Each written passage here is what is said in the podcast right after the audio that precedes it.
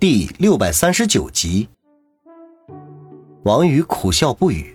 也许女人们不在乎什么名分，可是大家毕竟还是在世俗里生活，以后如何面对他们的亲朋好友，恐怕也是一个巨大的问题。心中不禁暗暗发誓，将来一定要尽可能的安顿好每一个女人，让她们像正常人一样生活。第二天的订婚仪式十分的隆重。虽然没有亲朋好友在场，可是胜在汤姆的手下有上百人，个个去了戎装，换上礼服前来，也算是热闹非凡。仪式由杨思思主持，一切都是按照春城的风俗习惯。在彼此交换定情信物的时候，子双拿出的居然是这座小岛产权证明，并要求王宇当场为这座小岛赋予名字。和大家商量再三。最后才确定，这里以后叫做天堂岛，因为他们以后要在这里过幸福快乐的日子。而王宇的礼物则是一对翡翠玉镯，是陈兰芳当年的陪嫁，是头一晚陈兰芳亲手交给王宇的。仪式结束之后，大家便在别墅后面的花园里举行了盛大的宴席，中西餐混在一起，虽然不伦不类，可是大家却吃得不亦乐乎。折腾了一天，大家相继离去。王宇也喝得微醉，打算回房好好的睡上一觉。没想到姚远却凑到他的跟前，低声说道：“王宇，八爷想要和你聊聊。”王宇一愣，酒醉顿时就醒了几分。他知道八爷要聊的肯定是关于元月的李家祠堂聚会，当下打起精神向八爷那边走去。八爷见王宇走了过来，便一言不发，转向花园的后门而去。他们的谈话不能让别人听到。两人走出了花园，一前一后，默默地向前走着。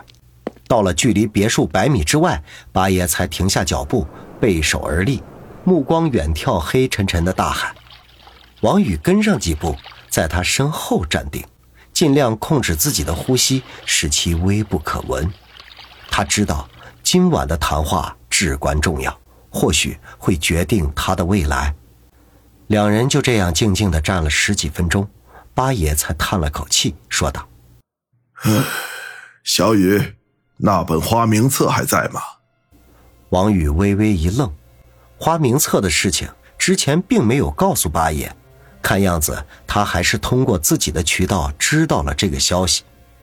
不过此刻他也没有打算再继续隐瞒下去，毕竟距离李家的祠堂聚会没有几天了。当下深吸一口气，沉声说道：“还在。”八爷嗯了一声，又陷入到长久的沉默当中。王宇也不敢说话，安静的等待下文。过了许久，八爷才又继续说道：“老九从小就急功近利。”喜欢异想天开，还记得他过十八岁生日的时候，兄弟们问他将来的志向是什么，他说：“醉卧美人膝，行掌天下权。”当时大家还都当他是开玩笑，和他关系最好的七哥还揶揄他说：“老九，你要是掌了天下，别忘了给你七哥封个诸侯。至于美人嘛，你自己独享好了。”呵呵，没想到老九当初并不是在开玩笑。这么多年，他一直为这个志向而努力。可惜他不明白，李家虽然是有着几百年历史的大家族，可是与那些执掌天下的王者相比，终究不是在一个层次之上的。更何况，今时今日，国泰民安，百姓们安居乐业。他没有继续说下去，而是无奈的叹了口气。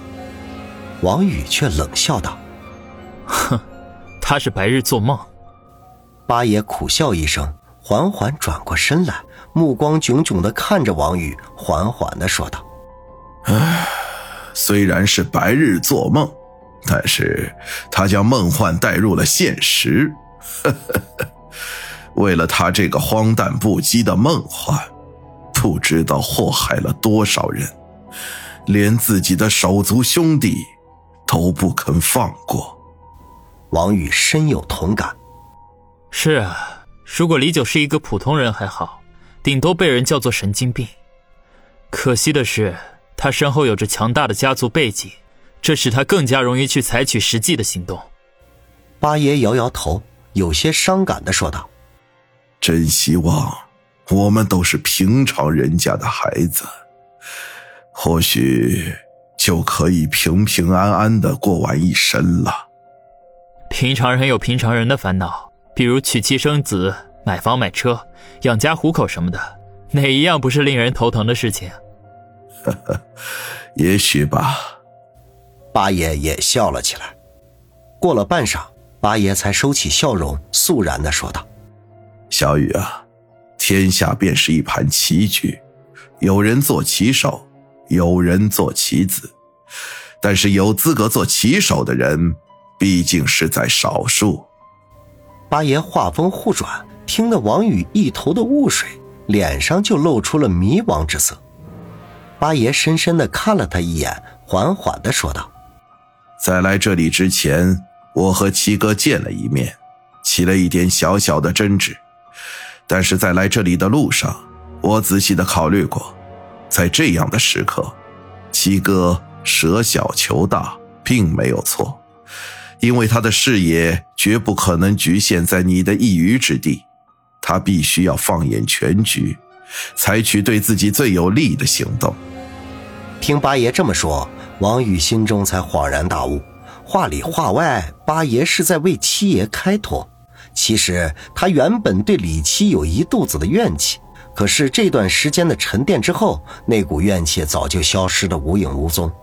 如果换作是他，恐怕也会放弃他这枚小小的卒子，选择谋取更大的利益。小雨啊，你现在还不够资格做棋手，充其量是一枚被人很看重的小卒子，所以。我希望你能够消除对七爷的怨念。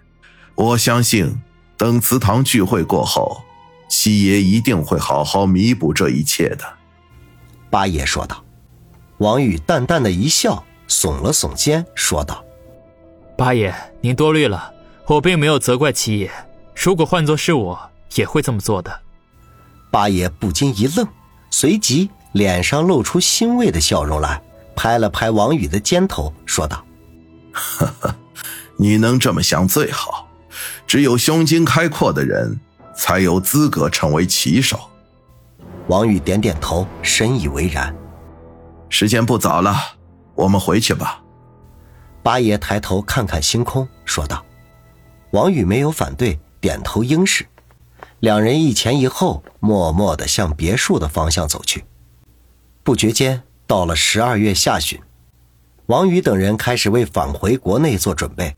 经过他和八爷仔细商量，决定王宇此去只带何梅和孙卫红，其余人全部留在岛上，以防不测。当然，林雪飞和子双身为李家的子弟，肯定是要随行的。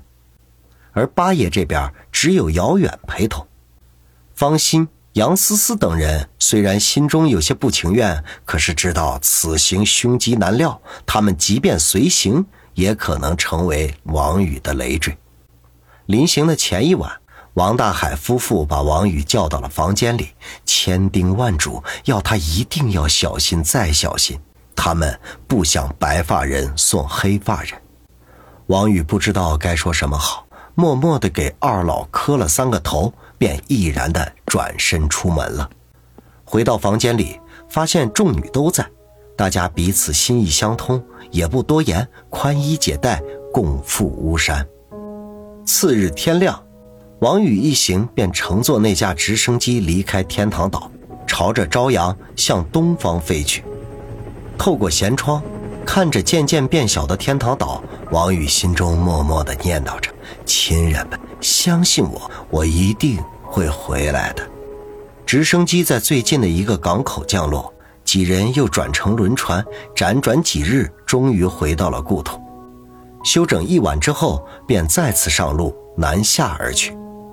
李家祠堂对于王宇来说，一直都是一个神秘的所在，那是一个隐世家族的大本营根据地，也是他身上所经历一切的起源地，或许也将是一切的终结点。